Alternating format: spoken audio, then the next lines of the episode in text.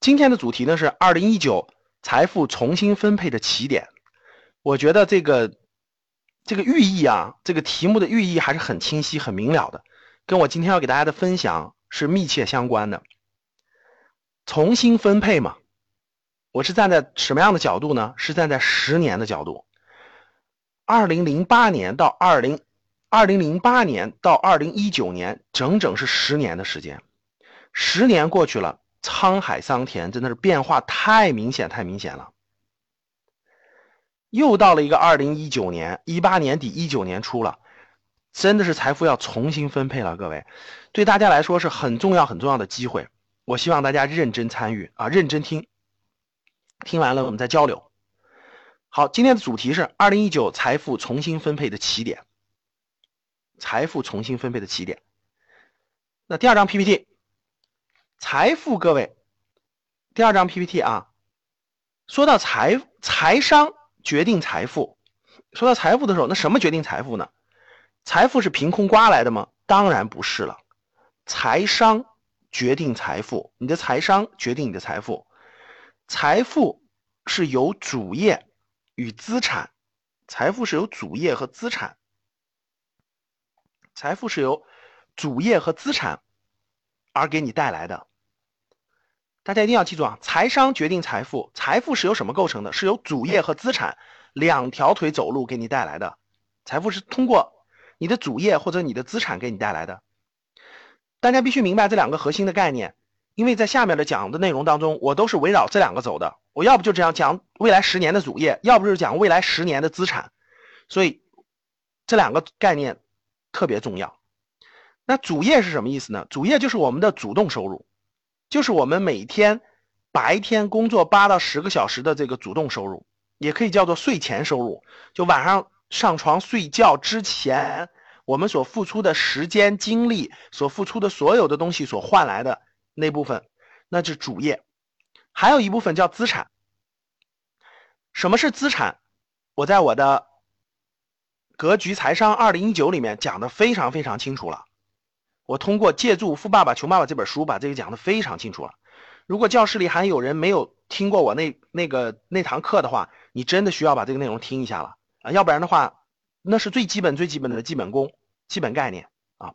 所以你一定要这个去看、去听一下我的那个《格局财商二零一九》，把资产这个概念理解的更清晰。这里面我插一句，各位，每一个概念，大家听好了，每一个概念。它都是分为很多层次的。我举个例子，比如说，我们说一个概念啊，比如说说趋势这个概念。那我问大家，小学生听听到这个词，和中学生听到这个词，和大学生听到这个词，它的概念，它的理解层次一样不一样？各位，大家回答我，一样不一样？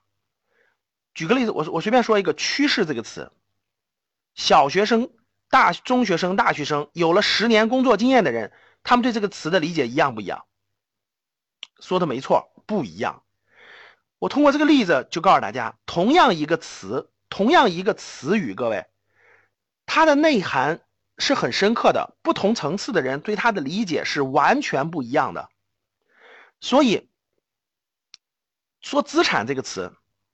对于一个小学生、中学生、大学生、研究生，甚至是博士生，甚至是有工作经验十年的人，甚至是你放在马云眼中，我举个例子，各位，资产这个词放在马云和马腾这样的人眼中，他理解跟我们的理解是完全不一样的。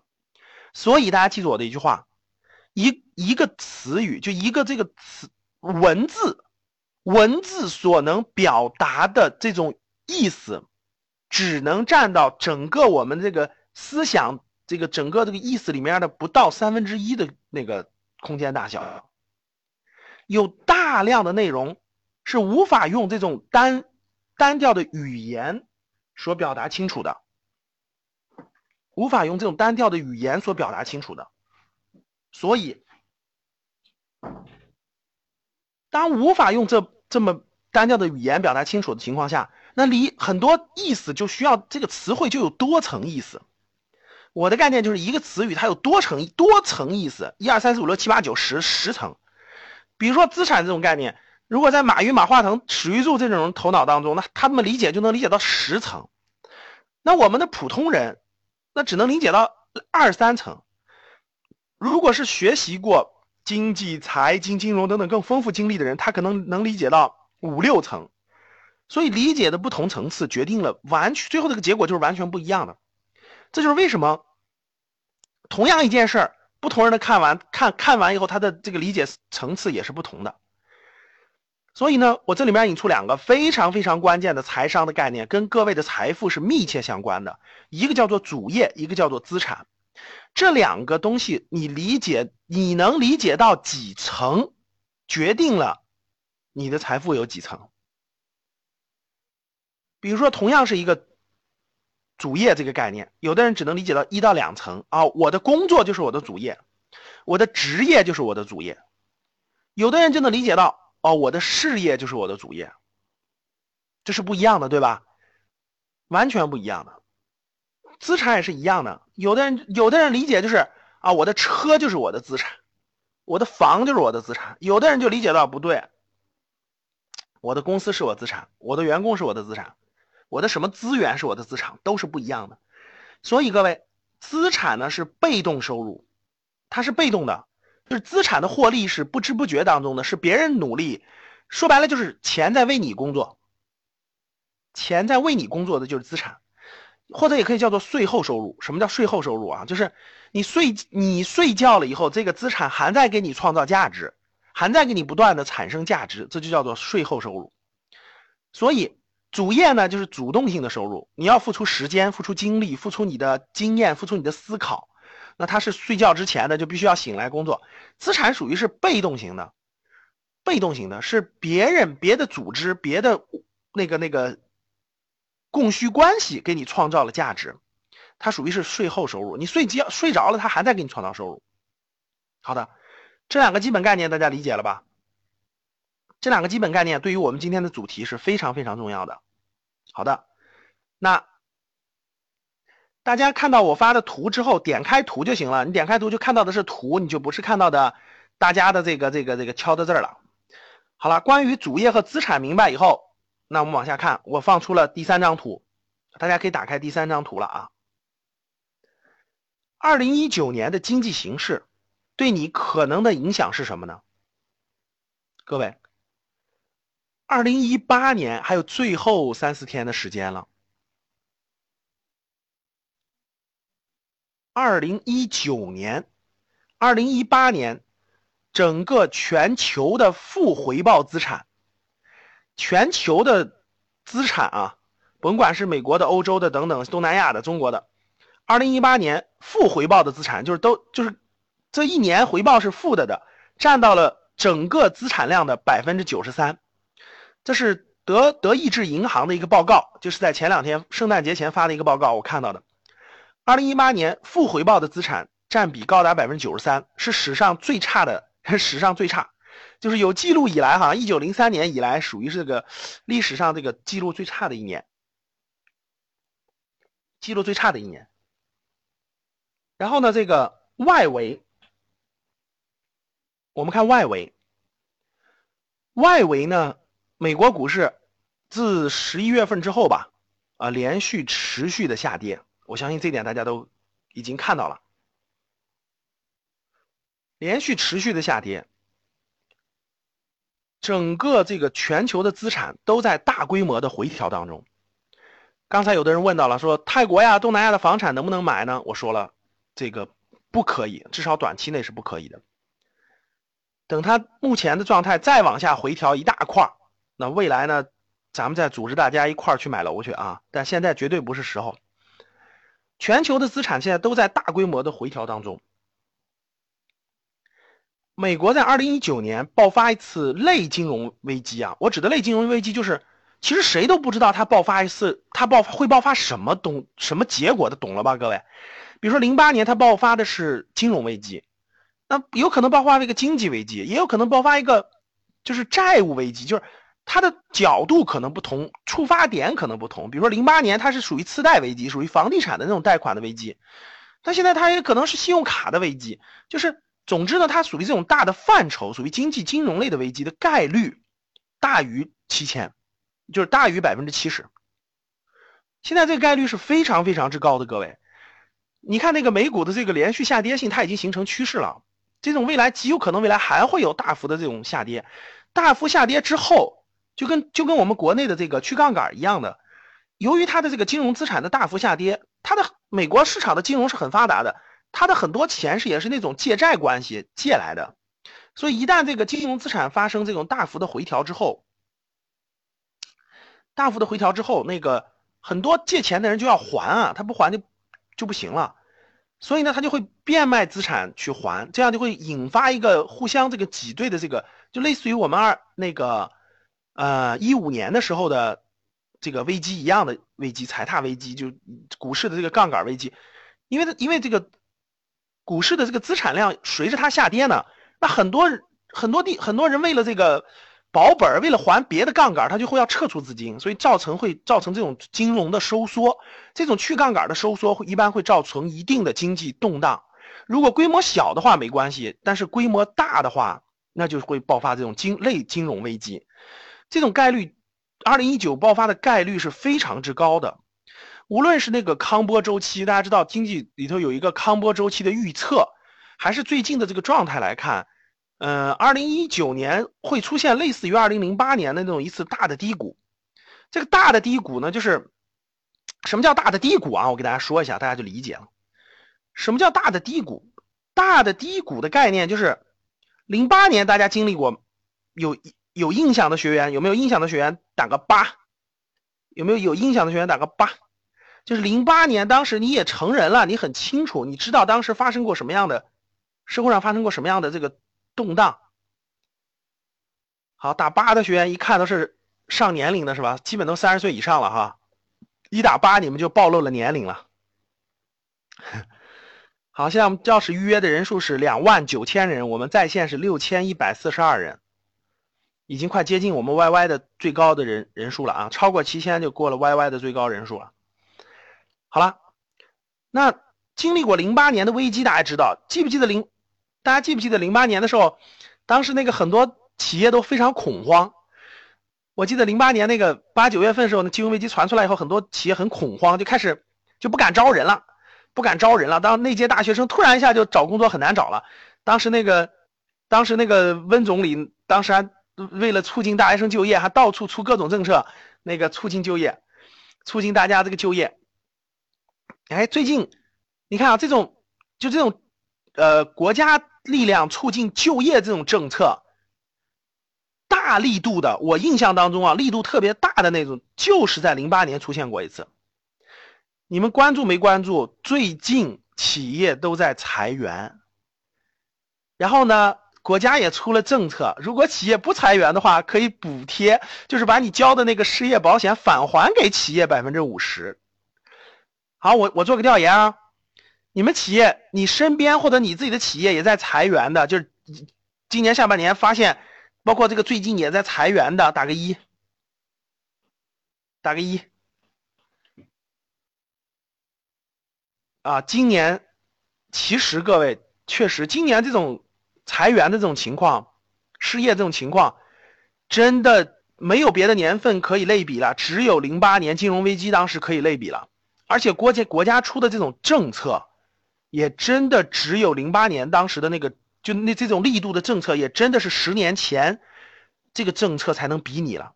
所以我相信大家有感觉了，说的这些。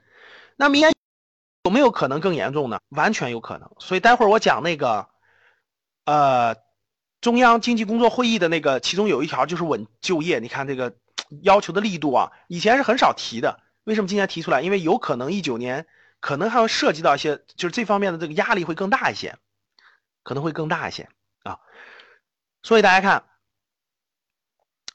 这个，所以回到我这儿来啊，所以各位，明年的这个这个，明年的经济的不可预测性是非常非常之大的，各位。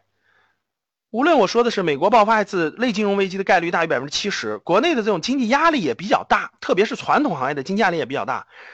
你看今年这个股市都跌的也非常严重，对吧？股市跌非常严重，房子现在也开始大规模回调了，然后各个单位开始这个裁员的特别多，所以呢，这个其实已经有这种有点这个苗头了，但是还没有到了这种这种这种媒体这么报道或者把它定义的这个阶段，所以呢，全球的资产类别都在回调当中，所以站在二零一九年，我们一八年底看二零一九年，它有可能真的是一类似于二零一八年上一个大低谷。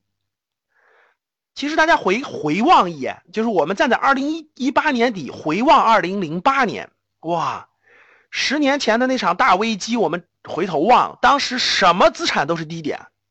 我说的没错吧，各位？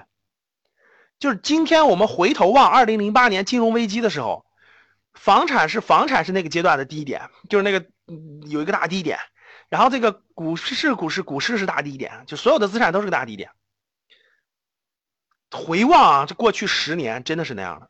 那换句话说，各位，二零一九年极有可能出现的结果就是。可能经济会触有一个这种触底的动作，全球包括国内都会有巨大的压力，然后呢，房产会回调，股市会回调，然后呢，很多单位会裁员倒闭。但是我们回望十年以后，你会发现又出现了个大资产类别的大低点。好了，那我问大家，这就这是什么？你说它是好还是坏？其实无法用好与坏去评价，只能是什么？危与机，就是危机危机，危中有机，机中有危。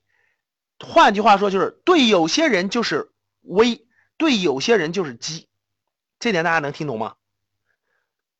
我们看国内，国内的结构性的大变化就是有些行业已经走上了衰退啊，这个我相信大家有感触吧？教室里各位，你的这个你们你所在的行业。整个这个行业衰退没衰退？你有没有感觉？就你们，你们行业赚钱越来越难了。你们行业赚钱越来越难了，你们公司的利润越来越低了，甚至原来是赚钱的，现在是亏损了。你很迷茫，你都不不知道该怎么办了，对吧？我相信大家是有这个有这个感触的。然后呢，大家看旁边那个图。我旁边这个 PPT 里有一张图，就是旁边有个美国汽车销量。美国的汽车销量在两千年的时候，美国的汽车销量在两千年的时候是一千七百八十万辆，在两千年的时候，到了二零一七年，也就是过了十七年，美国的每年的汽车销量是多少呢？一千七百二十三万辆。大家看到没有？不仅没有增长，还缓慢下跌了，是十七年之后啊。教室里各位有汽车行业的吧？教室里各位有没有汽车行业的？今年发现了吗？汽车行业是增长了还是下滑了？今年汽车行业是增长了还是下滑了？很明显的，中国汽车行业也到了一个阶段性的高点，对，下滑了，下滑了，确实是下滑了，因为这个各方面因素啊，保有量每年销量，中国的汽车销量是两千。七百万辆左右，达到一个低一定的高峰了，你不可能让它再持续增长了，对吧？是，所以未来我们国内的类似于汽车行业，大非常典型的就是一个，它会横在这个位置横一些年，就是回调一部分，上涨一部分回调，但是它不会总量上涨了。我们站在二零二八年回望今天，各位记者，二零二八年你找出来未来十年汽车行业的这种销量图，你一看就知道了，基本上会是一个。上下震荡的一个这维持在这么一个这个这个量的一个状态，就类似于美国这种这样的。你看，美国两千年时候一千七百八十万辆，到二零一七年时候一千七百二十三万辆，中国是二零一九年是两千七百万辆，你到二零二八年你看还是还是两千五百万辆、两千七百辆，差不多，大概会维持在这个地方。那我们再看后面那张图，我那张图是个美国的住房的销量，美国新房的销量在二零。零八年之前，二零零六年达到巅峰，每年是一百四十万套。就美国的新房的销量，在二零零六年的时候达到了巅峰，每年是一百四十万套。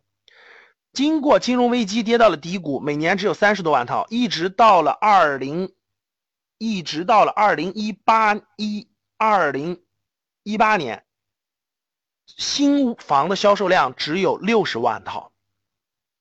大家看到没？只有六十万套。明白什么意思了吗？因为新房的产量产那么多，已经远远的过剩了，所以新房没有那么大的那销售量了。很多二手房的交易啊，等等的新房的交易量都已经下滑了。所以各位，有些行业就走上了衰退，中国也到了这个转折点了。这么大的经济体量，这么大的这个这个产量，很多行业都到了走上了衰退。有些行业呢就已经到了巅峰，会持续数年。比如说刚才我说的汽车行业，比如说我们的房地产，还有比如说我们的家电，很多行业都会在一个已经没有增量了，它没有增量。大家大家明白什么叫没有增量吗？是否理解这个什么叫没有增量？没有增，我问大家，举个例子。如果一个行业没有增量了，那过去假设这个行业里面过去是有十万人就业，我问大家，未来的这些新人进去以后有没有有没有蛋糕吃了？有没有蛋糕吃了？各位，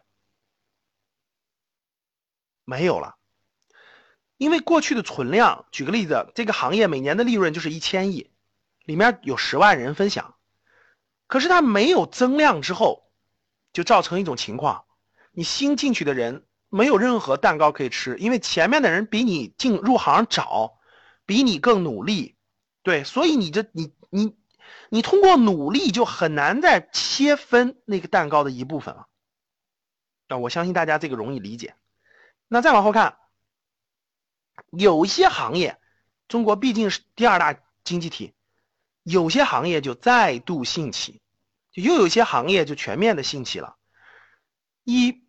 九年之后，大家可以看到，你你虽然我们感受到的是哇很多裁员，虽然我们感受到的是哇经济不景气，资产都下来了，但是同样的，我们回望二零零八年，你就会发现，哇，二零零八年的时候，如果当时我换个行的话，如果当时买了房的话，如果当时做了什么什么的话，今天又不一样了，就是这个道理。同样有一波倒下了，有一波横在那儿了，但有一波又兴起了，这就是规律啊，这就是规律。我们看第四张图，过去十年与未来十年大机遇的对比。那过去十年主要就是二零零八年到二零一八年，未来十年是二零一九年到二零二八年。我问大家一个问题啊，在过去十年，就是二零零八年到二零一八年，我们说普通人，我们不说高净值人群，不说企业家，我们说普通人。普通人收益最大的是什么？我问大家，二零零八年到二零一八年，过去的十年，普通人收益最多的是什么？大家说的没错，普通人收益最多的是房子。所以你看你身边的人，感觉感觉他有钱了，对吧？感觉他那啥了，基本上都是多买了一套房子，或者是房子升值了，发现了吧？基本上都是房子赚钱了，工资没赚几个钱，工资从五千变到一万了，也就那点钱嘛，对不对？十年一年涨了五万块钱，十年也没涨多少钱，大多数都是什么？哎，都是这个过去十年普通的老百姓，我说是普通的老百姓买房的，基本上成了这种获最大的获益的群体。我相信这点是大家是明白的。那现在经过从。中国什么时候做商品房改革的？你们知道吗？中国商品房改革是一九九八年，就一九九八年，中国出了个政策，说是那个从福利分房变成了商品房制度啊，土地开始这种招牌挂这种拍卖土地。我问大家，一九九八年到二零一八年，经过多少年了？现在多少年了？一九九八年到二零一八年，整整二十年的时间。呃，整整二十年，所以说从九八年商品房改革到二零一八年房地产蓬勃发展了二十年的时间，啊，整个已经二十年了。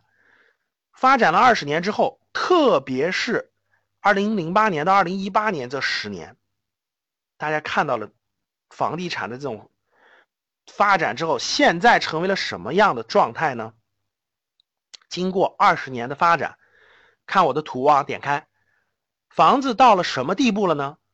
截止到二零一八年，全国的空置房超六千五百万套，全国的空置房超六千五百万套，占到所有房屋总量的百分之二十一点四。这些房子的贷款占用了多少贷款呢？十点三万亿，是中国所有上就是贷款当中的大概是嗯四分之一到三分之一的量，就是贷款的量。这个是最近刚发布的一个数字，中国家庭金融调查与研究中心刚发布的，控制房超过六千五百万套。好了，我现在问一下大家，你们老家第一个问题是啊，你们家就是你所在的城市，你晚上你去看那个周边啊，那个我问你，你觉得控制房多不多？如果多的，你觉得就是那个。不亮灯的那种控制房已经盖好了，不亮灯的，如果多的请打多，如果少的请打少。你们家周围那种，就是那个你所在的城市，就到了晚上的灯都不亮。有的开发商比较小聪明，就他到晚上就把所有的灯都打开。你看这样，他就他就把所有的灯都打开。其实呢，灯开的都一样的，它不像那种万家灯火似的，有的开有的亮，而且有的是白色，有的是红色。有的开发商就。统一的一个颜色都是都是红的，都是那灯泡黄灯都是颜色，那就是忽悠人的。好，我相信大家发现了，控制房对于中国大多数城市那是非常非常之多的。好，我再问第二个问题，你们家里有没有？甭管你在哪个城市，我们现在教室里有六三万五千人参与在线的有七千人了。我问大家，你们家里？有没有控制房？就是你家里有除了你自己住的外，有多余的房子没有出租，在空着，就也没有人住，有没有？有打个有。其实大量的人都有，特别是在中小城市的，都在那儿空着呢，量是非常非常之大的，量是非常非常之大的。那现在全国的控制房是六千五百万套，占到整个房屋的百分之二十一点四啊，贷款是十点三万。二三四五线城市的控制率远远高于世界的，不叫平均水平，叫高级水平，远远超过世界的高级水平。世界，你像西班牙、意大利、葡萄牙这些的住房控制率都是超过百分之二十的，但是国内现在的量已经。远远超过百分之二十了，都二十一、二十二，甚至更高了。然后，特别是在这种二三四五线城市，你像在这个，在加拿大、澳大利亚这种城市呢，都有控制税。就如果你房子是空的不住的话，现在都开始收税了。控制税是房产税的一个附加税种。比如说，如果未来开征房产税以后，因为很了解哪些房子，房子的信息就全部掌控了。所以，控制税是房产税附加税的一种。未来有一天再收你控制税啊，不仅收房产税，如果你这个房子不住人，也没租出去，还要收你控制税啊。所以这个，这个，这个，就现在日本属于是送房子，你只要那啥就免费送。最近建行的董事长啊，中国建设银行的董事长，在光华北大光华学院的年度论坛上明确说，房子真的是盖够了。现在买房就成了接盘侠，我觉得，各位，我非常认同他的观点啊，跟我观点一样的。建行董事长对于这个房产的金融数据是很准确的，很准确的，可以说是非常了解他这些数据。现在的房子是结构性需求失衡，比如一二线核心城市，一线和一点五线核心城市是供小于求的，需求量比较大，其他大多数城市都是供大于求的。所以现在的买房就成了接盘侠，啊，现在买房基本上都是接盘侠了。所以呢，建行的董事长也明确这个喊出了口号，说大家千万别再买了，盖多了再买的话就成接盘侠了，啊，真的是这样的。这是现在二十年之后，二十年之后到现在成了今天这个状态。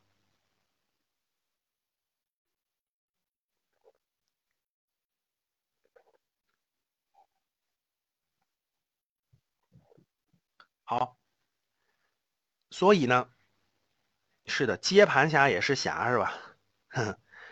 所以呢，二十年之后已经变成了今天这个样子了。那过去十年，普通人最受益的是房产。那未来十年，普通人受益还能不能靠房产了呢？我问大家这个问题：未来十年，普通人受益还能不能靠房产了？认为能靠的打一，认为不能靠的打二。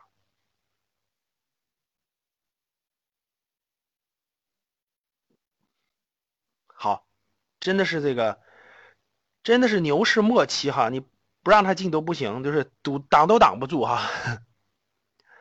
好了，未来十年，我又发了新的图了啊。正在上传。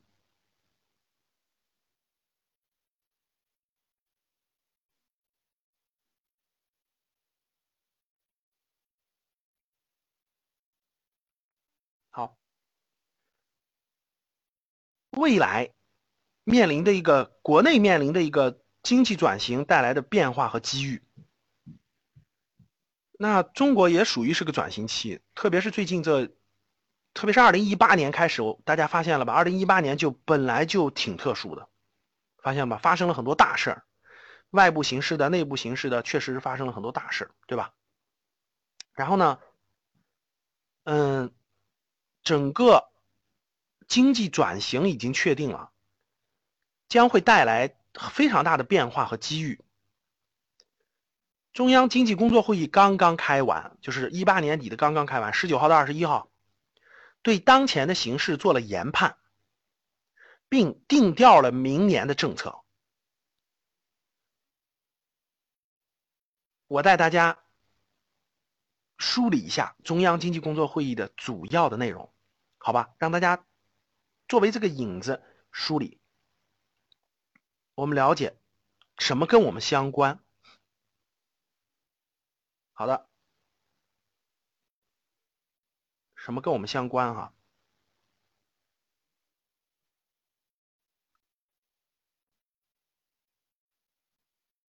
好的，在开始之前，在分享咱们中央经济工作会议的开始之前，我们教室里现在是三万，参与的人是三万七，在线的人数七千一百六十二。好的，大家再分享一轮朋友圈吧。在开始之前，大家看上面手机端的上面有一个分享的按钮，对吧？大家点一下分享按钮，分享到朋友圈吧。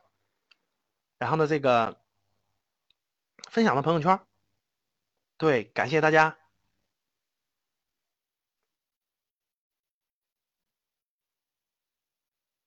我们看看能不能突破一万人啊？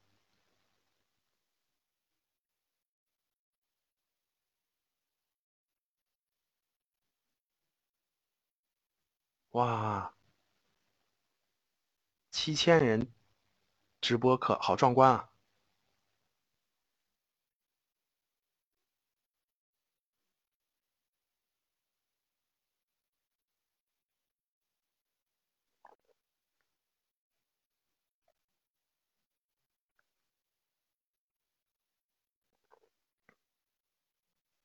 好的，感谢大家。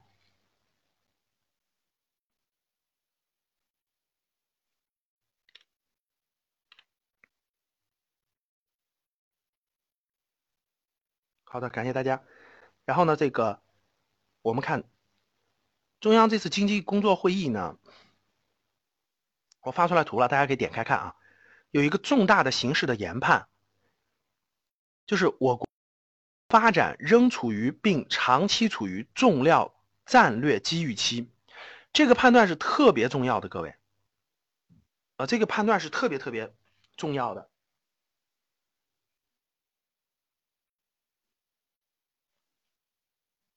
啊，为什么重要呢？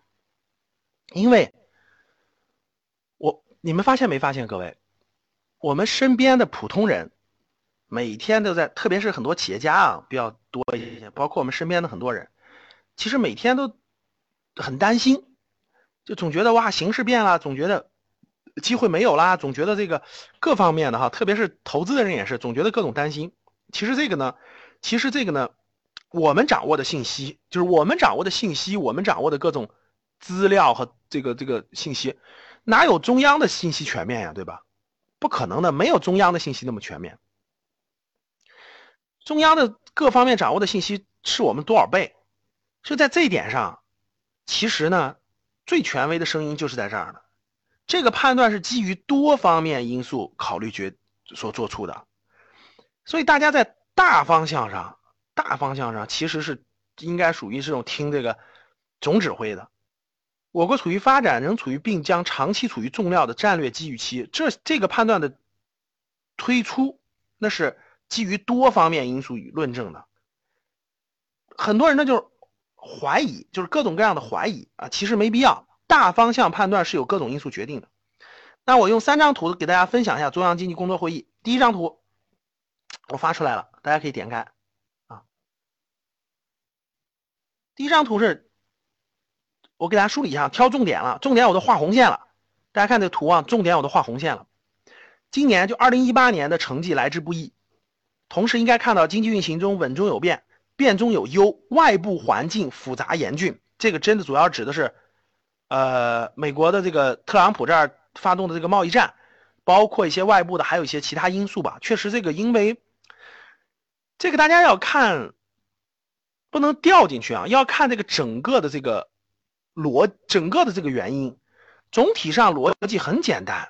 你中国今年我去参加那个进口博览会了，就是十一月份参加进口博览会，然后呢也给我们一些学员做了分，嗯呃我们有个当时有个商机课也做了交流。其实你去参加了进口博览会，各位你就全明白了，为什么呢？进口博览会上有三千多家参展商，你参加完你就真的知道了。全世界能制造的东西，你中国全可以制造了啊，基本上都卖遍世界各地。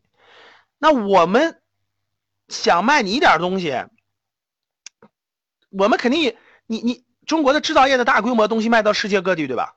那我们总买你的东西，我们总买你的东西。如果你不买我们的东西，那我们不就那个越来越穷了吗？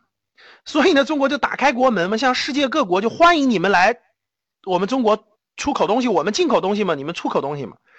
结果你参加完了，你就知道了，各位。今年进口博览会管得很严，明年一点都不严，放开随便进。不能说随便进，就是说门槛会降得很低。你知道为啥吗？不是我们不想买，是他们生产的东西我们真的不需要。各位，你参加完你就知道了。除了一些那个真的是高科技的产品啊，真的有一些高科技的产品以外，哈，我中国需要这些高科技的产品。更好的各种科技设备、医疗设备等等的，其他呢什么的，都就是一点那种农产品了，像什么大规模农产品还行，像什么奶粉啦、牛排啦什么的，其他像什么红酒啦、什么这酱那酱啦，各种东西它都没有什么竞争力，大家知道吧？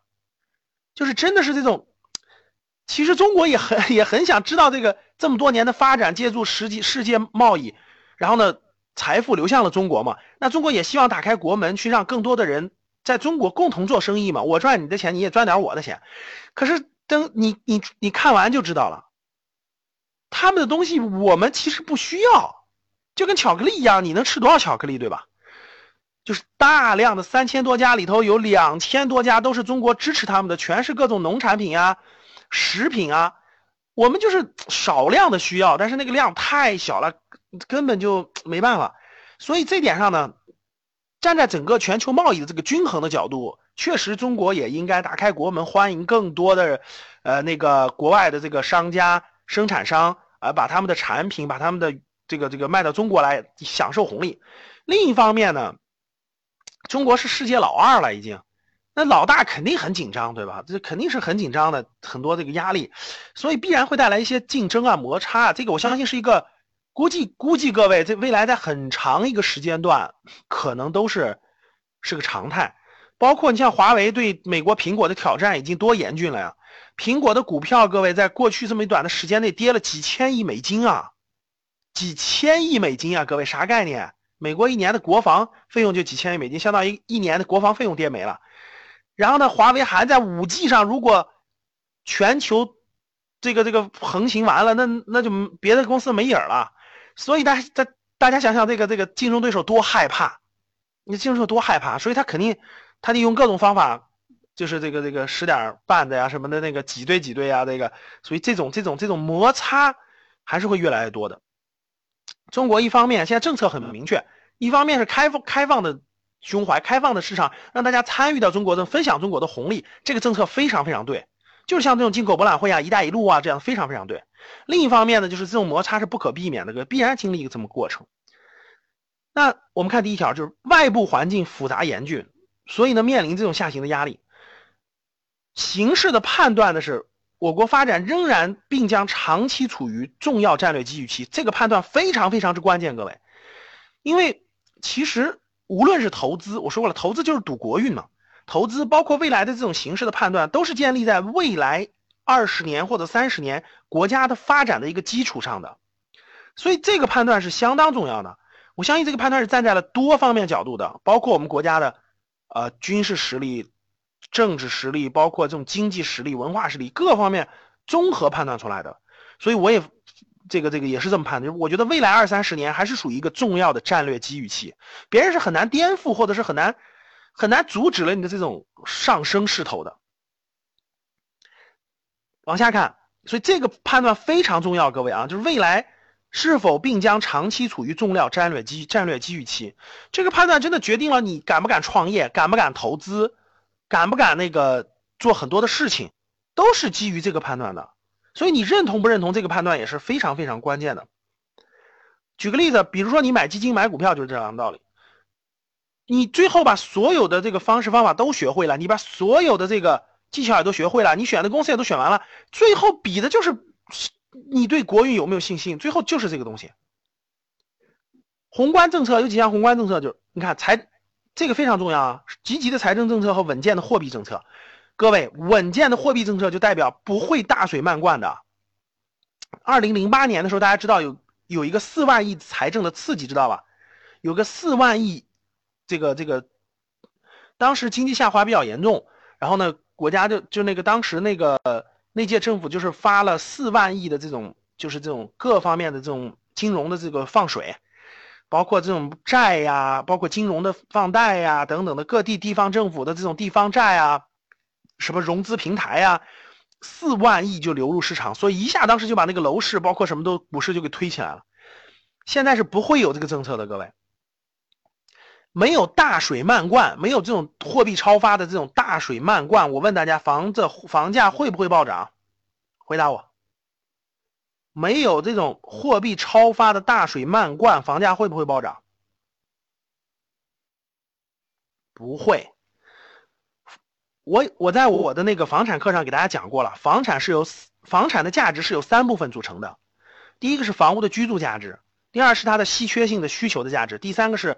货币贬值带来的这种房价的这种升值的这种通货膨胀带来的房价的上涨，通货膨胀的带来的上涨是最大的一块模块，所以如果货币不超发，你别想的这个这房价大规模上涨的事儿，几乎不可能啊！货币也不可能超发，各位，如果货币再超发，那我告诉你，你知道如果一九年中国。货币再超发，假设再发个四万亿，你知道会出现什么情况吗？那我告诉你，那就是房子的最后一波疯狂了，就是最后一波上涨完了，立马崩盘，没有问，经济会爆发严重的经济危机，因为，因为这个老百姓手里的最后那点钱，如果现在还不控制，将会全部吸引到不动产当中，然后最后这个。银行的债会还不了，老百姓的手里的钱将没有消费的推动，那不用问，经济必然会爆发大的危机。所以这点高层是非常非常明确的。所以为什么房子必须控制住？所以是稳健的货币政策，绝对不会超发了，超发没戏，各位。所以引出非常重要的一点就是减税降负。美国在八十年代的时候。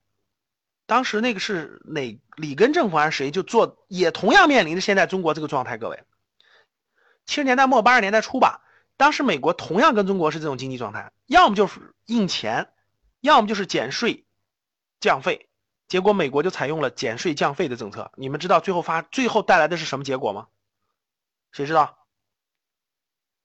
待会儿给你解释啊。往下看，结构性结论不说了，社会政策是大家往下看。结构性政策是创造公平竞争的制度环境，鼓励中小企业加快发展。中小企业才是社会的动力和解决就业的嘛。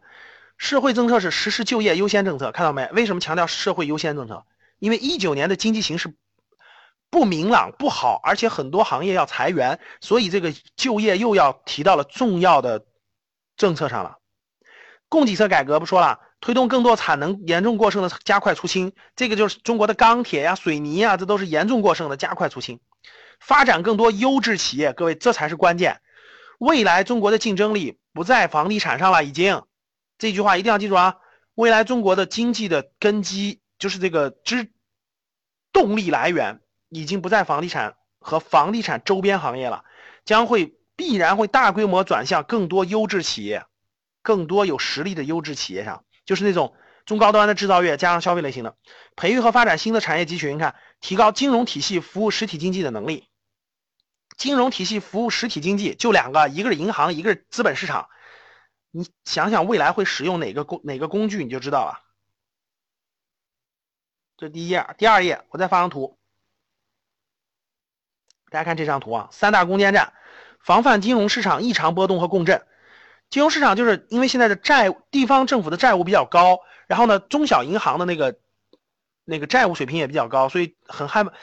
各位，为什么今年那个 P to P 爆仓？你们知道吗？为什么今年 P to P 爆仓？为什么今年那个股市呃大跌？为什么那个各地很多资金链断裂？包括什么什么隐性影子银行啊，包括那个那个那个那个上市公司那个抵押那个股权抵押债权抵押呀？都是在提前去杠杆，就是怕如果再这样任由其发展下去，那未来就要爆发严重的金融危机和经济危机。所以相当于是主动刺破泡沫，相当于就是中央政府、央行主动刺破泡沫，主动把这个杠杆往下降，就爆发了零咱们一八年的这个股市的大跌，金融一些那爆发，这些其实都在预料当中的，各位，这些其实都在预料当中的，就是那个做那个。就是中央高层预料当中的，就是要做这个，这个这个这个主动刺破泡沫的事儿，就让泡沫主动破，不要让这个我们不要让这个，这个这个让它最后爆长得更大了，主动破。重点实施哈，三这么说，然后聚焦打好蓝天保卫战等等，这些都正常。二零一九年重点工作，我们看，我们主要看那个描我描红线的啊，加快五 G 的商用步伐。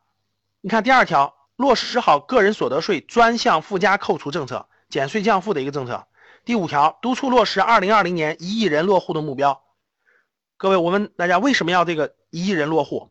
这个已经执行了执行了一年多了，对吧？必须把这些人口引入城市，才能消化了大量的库存。必须把大量的人口引入城市，就是加快人口的城市化。到二零二零年一亿人落户的目标完成，就意味着大量的库存，就是这个需求，一个是库存，就是商品房的库库存，一个是这种城市的需求才会聚集起来，才会有更多的这种需求产生，提高大城市精细化管理。往下看，保护民营企业家人身财产和安全，这个很多因为因为那个最近发生的过去发生那些事情，所以必须重点重点提，打造一个规范、透明、开放、有活力、有韧性的资本市场。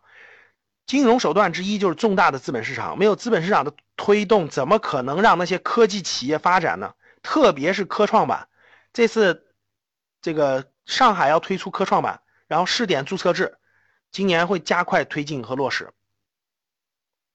今年会加快推进和落实，所以各位看着，这是属于，这是属于这个这个中央这次工作会议的第二张图，我们看第三张图。第三张图，二零一九年重大的这个十项十三项，各位看，全面实施准入前的国民待遇加负面清单管理制度。各位知道这个改变是什么意思吗？最近这两天出来了，就是未来在中国经商不用像过去一样，这事儿我到底能不能干？这事儿我到底能不能干？干了这这结果不让干，还别触犯法律法规。未来是什么？不许干的叫负面清单制，就是只要非进就可以入。只要不是负面清单里不允许干的，其他你都可以干。就未来中国就，其实人家比美国就是这样管的，就是你想经商想做什么事儿，你只要看我不让你干啥，其他你都可以干，只要没有禁止你都可以干。从今年开始就未来全是负面清单制，就是你想经商是吧？你想干一个事儿，你不知道这事让不让干，你就看负面清单，只要负面清单不让干的你就别干了，只要负面清单上没写的你就可以干。这个变化大不大，各位？这个变化非常大的，对，就是法律我没有禁止你就可以你就可以去做了，这就是负面清单制。负面清单制其实是这个变化是很大的，各位可以说是一个很重大的一个引导，放开市场活力嘛，就是放开市场活力的参与度，允许更多的领域实施独资啊、外资经营啊等等的，只要法律不允许那个没有禁止，你就可以干。一带一路这个很正常的啊，中美协商解决好就业的这些都不说了。看第十九，推动更大规模的减税和更明显的降费。这个就回到我刚才问大家那个问题了，在里根当时那个政策的时候，就七年代八十年代初的时候吧，美国执行的政策，当时美国跟中国是差不多的，跟现在这个状态，后来用的就是这个政策，就是减税降费，结果由于用了减税降费的政策了，美国的股市和债市都走出了十年的大牛市，啊，股市债市都走出了十年的大牛市，啊，好了。那我们继续，教室里的不允许发任何联系方式啊，因为很多是小心是骗子啊，大家也不要相信。我们工作人员不会在里面乱发联系方式，不要乱发联系方式啊。好的，大家看到整个整个这个中央经济工作会议的这个安排之后啊，整个这个大政方针之后，我们引出来整个这个这个转型后面。背后要说的是什么呢？各位，就是说的是这个，房地产拉动整个经济这个主动力。过去大家知道，过去中国经济的主要动力是房地产，房地产占到了整个国这个整个这个拉动经济的比例最高时候能到百分之五六十。因为大家知道，房地产的需求它是你卖一套房子，周边的什么家电、装修、家具，这个各各方面都都拉动了。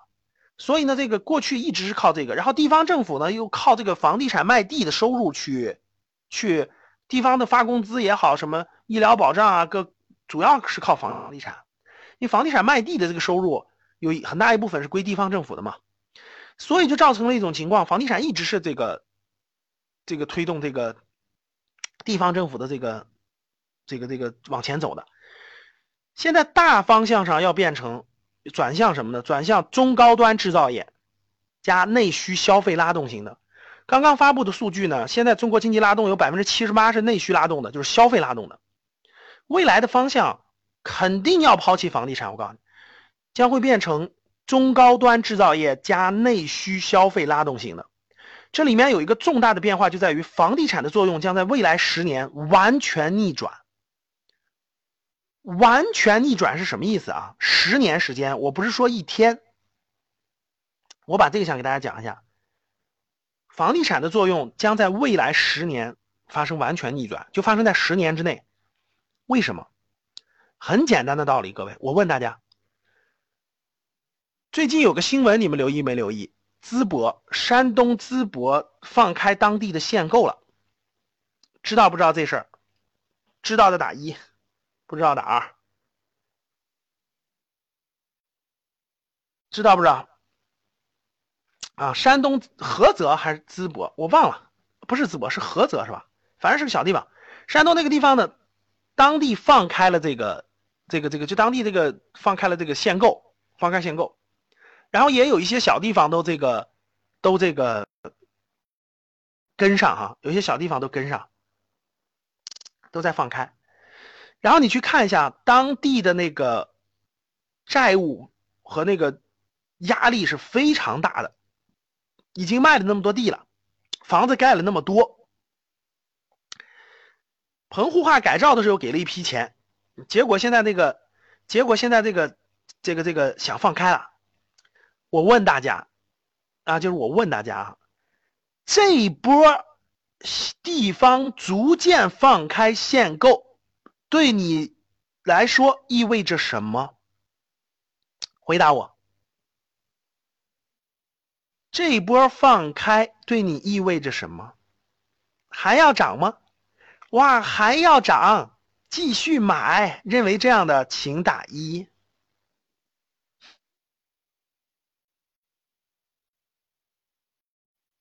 好，我告诉你啊，你真的回去要烧高香了。嗯，就是如果教室里各位你在二三四五六线城市，如果你手里还有多套房产，就是那种投资的多套房产，你真的要烧高香了。你真的回去赶赶赶紧拜拜老婆老天爷，拜拜上帝，拜拜啥的。这波各地的放开，真的是给了你一次机会。如果这次机会你还把握不住的话，那真的是没人能救得了你了。你看看法就是完全不一样的哈，太感谢了，终于这个又来一最后一波机会哈。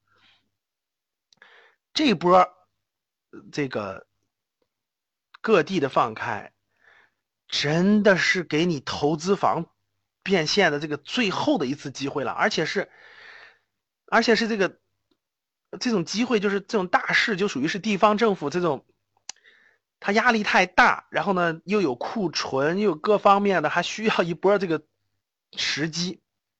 我问大家，过去地方政府的收入有超过百分之五十，各地方，你哪像北上广深这种城市，企业多了去了，收税很容易收，对吧？一收都是好事。地方政府大部分收入是靠卖地。我问大家，未来还能不能靠卖地？这个这个这个养活？这个地方的这么多花费了，能不能？你先考虑清楚这点能不能？这就跟这个首先现实不现实，就能不能还再靠卖地去解决地方政府的？不可能了。其实地方政府也很了解、很明白，很了解、很明白，怎么办？去库存还没去完，继续最后一波再去去。未来其实中央早就定了基调了嘛，未来收的房产税是交给地方政府的，中央一分钱不要。就是未来的地，大家没明白啥意思吗？现在还没明白。当年为了卖地赚钱，只能把地炒高，只能把房子炒高，把房价炒高。只有房价不停的涨，你才会买房子呀。能听懂了吗？我问你，房价逐渐下跌，你会买房子吗？只有房价不断的升高，开发商帮忙一起，房价不断的升高。普通老百姓才会去买房子，钱才会流入开发商，从开发商大部分钱再流入，流入税收啊各方面流入地方政府，地方政府才会有这个钱去 维持各方面的花费啊。但现在地卖不动了，未来十年哪能卖得动地？不可能了呀！卖不动怎么办？羊毛 钱找哪儿？那我那我问大家，那地方政府的这个，因为这个税收，中央有中央税，地地方的这个地方哪有那么多大企业收税？还是得找买房子的人出这个钱呐，明白了吗？当年卖地得靠买地的人把这个钱收来，未来未来就谁谁有房子找谁收钱啊，这就是房产税啊。房产税收的目的，这个钱是给地方政府啊。所以大家能听懂这一波变化在哪儿吗？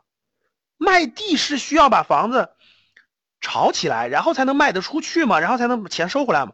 未来要谁持有房子收谁的钱，这个钱去支持当地经济的发展嘛？这件事梳理完了以后，你听懂啥意思了吗？就是过去从过去从房产的这个卖地上是地方政府的收入，未来是谁持有的多，谁是谁房谁出这个钱。所以，其实房产的价值就发生了重大的变化，就发生了重大的变化。这个变化，如果你还没有捋清楚的话，我说的是站在未来十年，各位啊，你不要告诉我说，老师，我未来未来一年怎么房价又涨了？我们当地怎么房价又涨了？你说的是一年，我说的是十年。其实我说的已经很清楚了，就未来一定是谁有房子，谁房子多，谁就多交税嘛，肯定是这个政策嘛。所以，其实房地产作用在未来十年将会发生。彻底性的扭转，怎么叫逆转呢？就是过去它越高越好，未来是谁持有的越多越租不出去，你你你你本身租不出去，但你还要不断的交这个税，你还要不断的交，因为有就交，你不交能行吗？不可能啊！所以各位，由于它的完全逆转，所以，我我前面说那点你们听懂了吗？就是这波各地的放开，其实是一个，真的是一个变现的。抓住时机，不要再错过了啊！好了，所以这个我说是投资用房啊，自住房不算啊。所以财富重新分配的起点，到了我们今天的最核心的主题了，做完铺垫了啊。财富，我说过了，财富是两个方向，各位，一个是主业，一个是资产上。普通人，大家明白一点吗？就是财富呢，主要是两个方向的，一个是主业，一个是资产。对于有能力的人来说，主业上他就会创造更多的财富；对于普通人来说，普通人来说，就就我说过了，过去十年，零八年到一八年，普通人的收入主要靠房子，主要靠资产。那未来十年，各位普通人也同样的，主业上是你的能力强大，你各方面强大，你的行业各方面选对的话，这是主业上的；资产上面的，资产上面是普通人，就是我说的是普通工薪阶层，资产方面是你唯一的机会。如果你主业上还不做好这个基础的话，所以我们看央行的调查，未来三个月准备增加支出的项目由高到低。未来三个月做的调查啊，旅游这个支出占到了百分之二十九点三，教育的支出占到了百分之二十八点二，医疗保健的支出占到了二十六点三。这是央行做的调查，未来三个月。普通大众花钱的方向，能听懂吗？各位，普通大众花钱的方向，花到什么地方呢？百分之二十九点三是花在旅游上，百分之二十八点二花在教育上，百分之二十六点三花在医疗保健上，还有一部分大额商品，大额商品就是汽车呀，类似于汽车这样的大额商品，百分之二十二点二，购房的比例已经降到了百分之二十一点九，就有购房需求的已经降到了百分之二十一点九，社交文化和娱乐的。占到了百分之十八点五，保险的占到了买保险的占是百分之十五点八，所以大家看我上面那个图，二零一八年七月居民的消费百分之五十已经转向了服务消费，有百分之五十转向了服务消费，百分之五十是其他消费，百分之五十是其他消费，然后大家看我图上画的那个图的那。那个图啊，那个箭头，红色箭头就表明了。看，食品烟酒行业，你看，从一四三年到一七年是下降的，衣着行业下降的，居住行业是稳定的，看稳定在上面的，消费的结构变化，交通和通信是上涨的，教育文化和娱乐是上涨的，医疗保健是上涨的，其他用品服务是平的。所以大家看到没？有三个是上涨的：交通和通信、教育文化娱乐，还有医疗保健。所以未来你的主业，你的主业该转行就得转。如果你过去的行业是真的是已经进入了这种衰退和这种减退期，那你在未来十年，我们现在未来十年考虑的，你该转就得转。在资产上面，同样该调换就得调换，该调换就得调换，不调换，在未站在未来十年，站在未来十年。就是另外一个结果了，就是另外一个结果了。所以看这，二零一九年的资产配置，最重点的来了啊！二零一九年的资产配置，买，其实相对于未来十年，基本上大变革就是在今年，就是在二零一八年、一九年，买债投股，慎入房产。啊，这是最核，今天晚上什么都没听懂，最核心的这八个字你得记住啊！二零一八、二零一九年到未来，至少目前看到未来的资产的核心的配置是买债投股，因为债是牛市，股呢是这个。很多人说来，老师这个股这天天跌这么大跌还投股吗？那是因为你不了解啊！买债投股要比买房产一定要慎入、慎入再慎入了啊！二零一九年的资产配置，债市最确定，因为债市属于资金比较紧张嘛。什么叫债市呢？各位，未来我在我的那个格局财商二零一九里面会详细讲到这些的啊。所以欢迎大家学习我们的这个格局财商的二零一九这这个课程。然后呢，债市是一种资金的借贷关系，由于资金紧张，所以债市就会上涨，再会就上涨。债市是最确定的，股市的弹性是最大的。由于二零一八年跌跌跌跌跌跌到一定程度就跌无可跌了，跌无可跌就是股市的这种弹性就在二零一九年有可能会慢慢产生了。对实物类的资产，比如说房地产这种的，啊，中小城市的投资性房产变现为主，各位抓住机会变现。如果没机会，你根本就卖不出去。教室里各位有中小城市房产的，发现没发现？你想卖的时候，其实你根本就卖不出去。所以真正想卖出去，是要借助一点一点外势，就外部的这种趋势、外部的那种力量的。所以如果真的是限购放开，我我已经说过了啊。如果你们当地的这个房子比较量大的话，投资性房，我说的不是刚需房啊。投资性房产其实是应该变现为主的，当然每个人的具体情况不一样，大方向是这样的。二零一九年到二零二八年，财富将重新再次分配，啊，二零一九年到二零二八年这十年当中，未来十年财富将重新再次分配。为什么？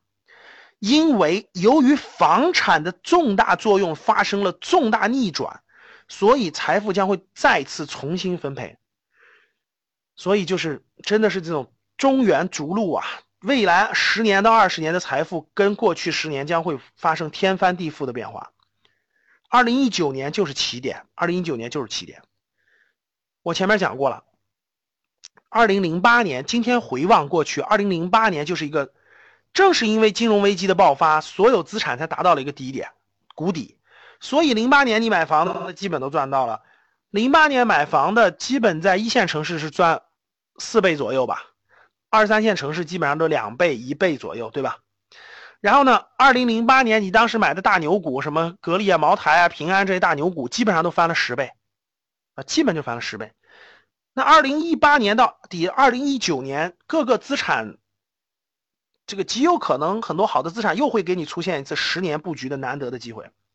所以各位明白了吧？财富将会重新发生一次重大的分配，特别是房产。不值钱之后，你的那点账面财富在二零一九年都会发生重大变化的。这点听懂了吗，各位？希望你听懂了啊，对你有重大的影响的。二零布局二零二八年不同的你，其实呢，各位，我们第一是要我。我说的这些所有都是站在未来十年考虑的，就你不用跟我说一年后会怎么样，我不知道，我也不跟你说，但是我可以跟你说十年之后会怎么样。第一，每个人要两条腿走路。什么叫两条腿走路？主业要实干，主业要实干，投资要实学，一个实干，一个实学。然后目标要看到十年之后，这是人和人最大的差别。人和人最大的差别就是目标有没有十年长远的目标。企业家们应该考虑的是，思考的是企业十年后会怎么样，嗯，而不是对一个月或者一年的销售额斤斤计较。格局的这种学员们，我们的学员们应该思考的，教室里的各位学员和粉丝们，你们应该思考的是你的主业和资产。我说过了，你的财富有两个，一个主业，一个资产。十年之后会怎么样？能不能回答我这个问题？十年之后你的主业会成为什么样子？十年之后你的资产会完成什么样的布局？而不是说下个月、明年的工资还纠结、纠结不休，那你这个你的量级就没上去，你的量级就没上去，所以你你的这个你眼中只放的是，眼中只装着下个月的，那就是典型的工薪阶层，就一个月就应该拿五千、六千、三千、五千，眼中装着三到五年的这种目标的，可以做职业经理人，就眼光可以更长远。如果你自己对你自己的眼光可以放到十年之后的话，你的主业和资产一定会有大的这种不同的结果的。就要学会把精力分配到量级大的事情上，对未来起决定性的作用上。真正优秀的人一定要着眼于长远发展、持续进步，并有思想格局的人。理想和信念、价值观虽然不能当饭吃，但是其实我它可以让我们吃上更好的饭，就一定要。一定要这种长远的想法，有信念和价值观，不要追求成功啊，各位！哎，我就追求赚多少钱，每年赚多少钱，不要追求成功，要追求卓越。追求卓越，成功会在不经意间追上你。今天我们格局公众号发了一个视频，我觉得非常非常好，啊，我觉得那视频就在说自己，就是感觉是那种内心的这种共鸣就产生了。所以你们那个教室里还有没有那个没有关注格局公众号的？待会儿我发一下这个我的图啊，发一下我的二维码图，大家可以关注一下，啊，所以呢。我发了一个图了，大家想关注关注啊。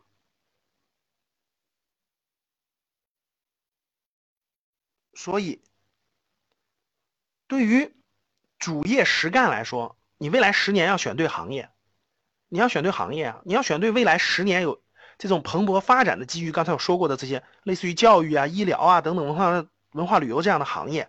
第二呢，找到模式，就你自己赚钱的模式是靠什么具体的模式？你是靠像格局这样的知识付费、在线教育，还是靠什么？你一定有个细分的，可以找到它的模式，是 O2O 还是这种？更新迭代，比如说你从传统汽车跳到了新能源车，新能这个新能源车的蓬勃兴起，然后还要有清晰的目标，主业上有十年的清晰的目标，十年之后你希望这个目标这个结果是什么？投资需要实学，需要实学，就你现在要开始布局了，就肯定是现在要开始布局了，为未来为二零二八年所布局，不是说今天就跟你。比如今天是二零零八年的话，我们布局的是什么？我们看明白了房地产还有十年，那我们就卯足劲儿的买房子。我攒完钱就买房，攒完钱买房子，我就我我我的目标是十年之后我有三套房子，OK 没问题。这是十年以前的。那今天你放眼再到二零二八年，你如何布局？你的十年规划是怎么设计的？你的目标是什么？你投资实学，你的目标是什么？所以主业是靠实干的，投资是靠学实学的，不需要你总频繁的动，是需要你学的。所以学习就从格局财商二零一九开始吧。所以呢，二零一九年到二零二八年，财富将重新分配啊。二零一九年就是起点，就看你明白没明白啊，理解没理解，明白没明白了。好，这是我们的这个。欢迎大家关注格局大学，是影响我们的使命是影响一亿国人的财商思维，传递正能量的信念和价值观。我们的微信公众号是格局的三六五，格局拼音格局三六五，格局商学，格局商学有一张图，大家看到这张图以后呢，可以这个可以这个扫描一下二维码，扫描一下二维码就可以了。然后呢，我的那个。我们那个格局财商二零一九呢，五十次课，一年五十次，我把它录好了。五十次课呢，我今天把那个五十次课的目录都已经发出来了，我发了张图，你们应该能看到了。我发了张图，嗯，五个模块。第一个模块我会讲解二十五本书的二十五本经典的财商书书籍的这个商业智慧，我列了二十五本。我是这二十五本书你看完就知道了。你你要是把这二十五本书全能消化了。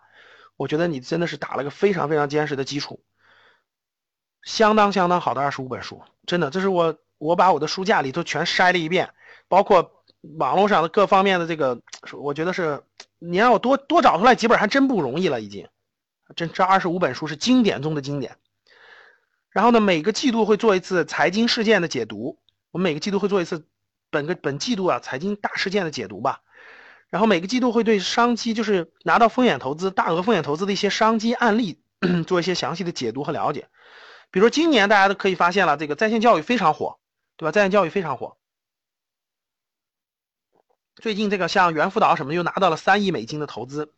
因为我是风险投资出身的，所以我对这个，呃，什么行业最近是热点，然后拿到了大额的投资，有什么样新的模式、新的企业，我比较关注。所以我每个季度到时候会做一期分享，把这个季度什么行业是热门，然后什么样的公司、典型公司、什么样的商业模式，哎，有哪些有哪些这种商业机会，我们是可以学习的、可以模仿的。各地甚至各地这个模仿创业等等，我觉得这些在这里面都会讲到。第四部分是投资理财的一些基本的知识，我们过去一直都讲投资理财，所以很熟悉了。嗯，第五部分是每个季度会讲一个资产配置的一些。提醒，资产配置和投资机遇的提醒，比如说今天这个课其实就是一个市场机会的提醒。各位，我觉得是已经到了一个，其实很多格局的老学员都已经，我在二零一八年下半年其实反复提醒了，反复提醒了，小池这个房地产的大变局已经来临了，呃，中小城市的房产是一定要早点投投资房产一定要早点卖出的。其实今天这课就类似于一个，就是一个市场的提醒课。啊，我正好借助这个主题，我给大家回顾一下啊。就整个回顾一下。嗯，我觉得吧，在二零，首先看过去十年，二零零八年到二零一八年这十年当中，有能力的人，其实在各个行业都赚都发展起来了。比如说创业的人，他选对行选呃选选选好行业之后，努力拼搏，无论开厂的、做贸易的、做外贸的，基本上都赚钱了。这是能力强的人。然后呢，还有一部分人是通过这个这个这个呃投资。像资本市场的投资，这个买了格力啊，买了茅台这种公司，也是赚了十倍以上的。其实普通人百分之八九十的普通人，既没有这种把握住这种这种主业主业上有突破，也没有做这种呃风险高的这种金融资产的投资。但普通人靠什么？靠房子。因为普通人嘛，第一是有自己住的房子，第二呢，有钱了不知道该干什么，怎么办？买房子吧，就大量的买房子，就走过了这个第一波的，就是零八年是个低点嘛，不断的上涨，不断的上涨，上涨到二零一八年，在未来二十年。随着这个，随着未来十年，随着这个国内经济的转型，房地产绝对不是这个龙头了。这次这个，呃，民营企业家座谈会的时候，习大大邀请那么多民营企业家座谈会的时候，没有一家房地产公司到，没有一家房地产的老总。然后呢，这个再加上未来这个地方政府的这个财政收入主要就是靠房产税，所以地，所以这个，我我我现在可以比较。那个那个，我的分析判断比较确定的，可以说，真的是很多地方的房子，中国百分之九十地方的房产，未来二十年都不会涨。可以明确说，你可能感觉它不会跌，但是未来二十年不会涨。举个例子，今天可能八千块钱的房子，二十年之后还是八千，甚至更便宜。最大的，甚至很多地方会出现类似于日本那种情况，就是你你甚至很便宜很便宜卖，因为你不卖的话，每年还要交税，租又租不出去。比如说你的房子如果租都租不出去，但是每年要交一万块钱房产税，你肯定不持有，你肯定要卖出的。再加上中国现在稍微有点资产量的人根本就不缺房子，有的是房子，我相信大家能认同到。然后呢，这个大量的这种控制房，未来这些控制房都是要收税的，谁交？谁是房东谁交？所以必然大量的房产会在未来十年内源源不断的卖出来，源源不断的卖出来。现在的政策看，房产税的的立法已经加速了，已经。会源源不断的涌向市场，你还想赚到钱？你别开玩笑了。而且我说个很典型的，我问你们各位，我问大家一个教室里各位一个很七千七百人啊，我问一个很典型的，最近你身边的人有没有买房的？他们买房都在什么城市？你回答我。你们看我说的对不对啊？最近你身边有买房的人，都是你家里的那个。都是你不是你家族里的特别就是有钱的人，基本上都是你家族里头那种，呃，其实是工薪阶层，甚至比工薪阶层还一般的这种经济条件的家庭亲戚朋友，他们买房的大多数集中在小地方，三四线城市以下。我说的对不对？你认同不认同？认同打一，不认同打二，可以没问题。我身边包括我对格局学员的调研和了解发现。各位真的跟二零一五年六月份我了解的情况一模一样，就跟二零一五年六月份，当时买股票的一波人，就是那种，真的都到了家里农村的那个亲戚都都都问能不能买的那个地步。现在买房的人真的是我身边我特别典型，就是工薪阶层里头的，真的是都是工薪阶层的人，然后呢都已经贷上款，都已经买了，就是在买房了。最后一波真的没有人会接他的接他的盘了，真的没有了。他刚需是刚需，刚需就你自己住嘛，你自己掏他的成本，真的是没有了，真的真的是真真的真的真真真的是没有了。这个如果你还是这个你还不理解的话，社会上有钱的人早就有房子，他不可能再买了，他房子已经多的必须要卖了，都已经到了这个地步了。所以我相信这点不用再反复说了，再反复说真的是真的是那个那个那个那那那那就那啥了啊。然后那个。那个、那个、那、那、那个，到了这个大转折点了，所以未来呢，在未来的这个资产大规模变化的过程当中，二零一九年、二零一八年、一九年就会发生一个重大的变化，因为有一部分的，所以这个再加上这个国家这个经济的这个主力的变化，所以这个房产会发生在未来十年，它不是一天发生的，各位会在未来十年。会在未来十年会发生一个重大的变化，然后呢，很多现在银行里的断供越来越多了，银行里房子的断供越来越多了，很多地方都在跌嘛。然后为了由于房产这个变化呢，所以你的资产量，特别是中小城市这种投资的房产，因为另外一波资产降的特别便宜了，大家明白吗？如果它不降的话，其实没有。我问大家，水往高处流还是水往低处流？回答我，水往高处流还是水往低处流？当另外一部分资产便宜到一定程度的时候，资产就自动资金自动会往那个地方流，所以就会发生一个重大的资产的变化，就发生个重大的资产的变化。所以最后这个变化造成这个什么结果，我我相信你就会了解了。水往低处流，什么？达到一定便宜到一定地步的时候，就会比较了。我我买这个房子租金收益还不到百分之一，那那个东西都到百分之五了，那毫无疑问就会往另一个地方流了，所以就发生了重大的扭转。这个变化，我相信你在未来三到五年会淋漓尽致的展现出来的，你可以看得出来的。所以经过这样的变化之后，经过这样的变化之后，一九年的这个转折点啊，是整体的一个很重要、很重要、很重要、很重要的一个转折点。啊，我相信大致应该大概应该是说明白了啊，所以最重要的最重要的一张图我已经说过了啊，主业财富又是两方面的，一方面是主业，一方面是资产。我们大家也不要只盯着资产，也要考虑主业，主业也要结合这个一九年变化之后，国家毫无疑问是扶扶持这个中高制造业和内需消费两个方向。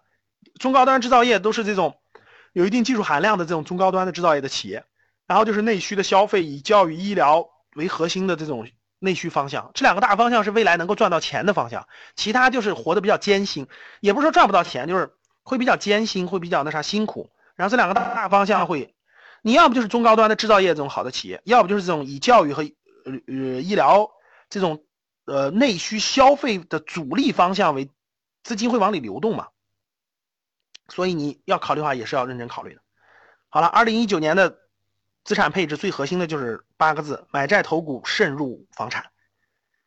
好了，该说的应该都说清楚了，我相信应该都能理解的应该都理解了，实在理解不了我也没办法了。总之呢，还是那句话，站在未来十年，站在未来十年去考虑你的未来才有前景啊！不要只考虑一年，我们说的是十年，今天为十未来十年做布局做准备，你才不枉，就是你才不枉。未来的十年，就跟你零八年是为一八年在做准备，你的心中很有数。我只要不断的配置房子，这是我的方向，这才会有大的方向。好了，时间原因啊，今天就分享到这儿吧。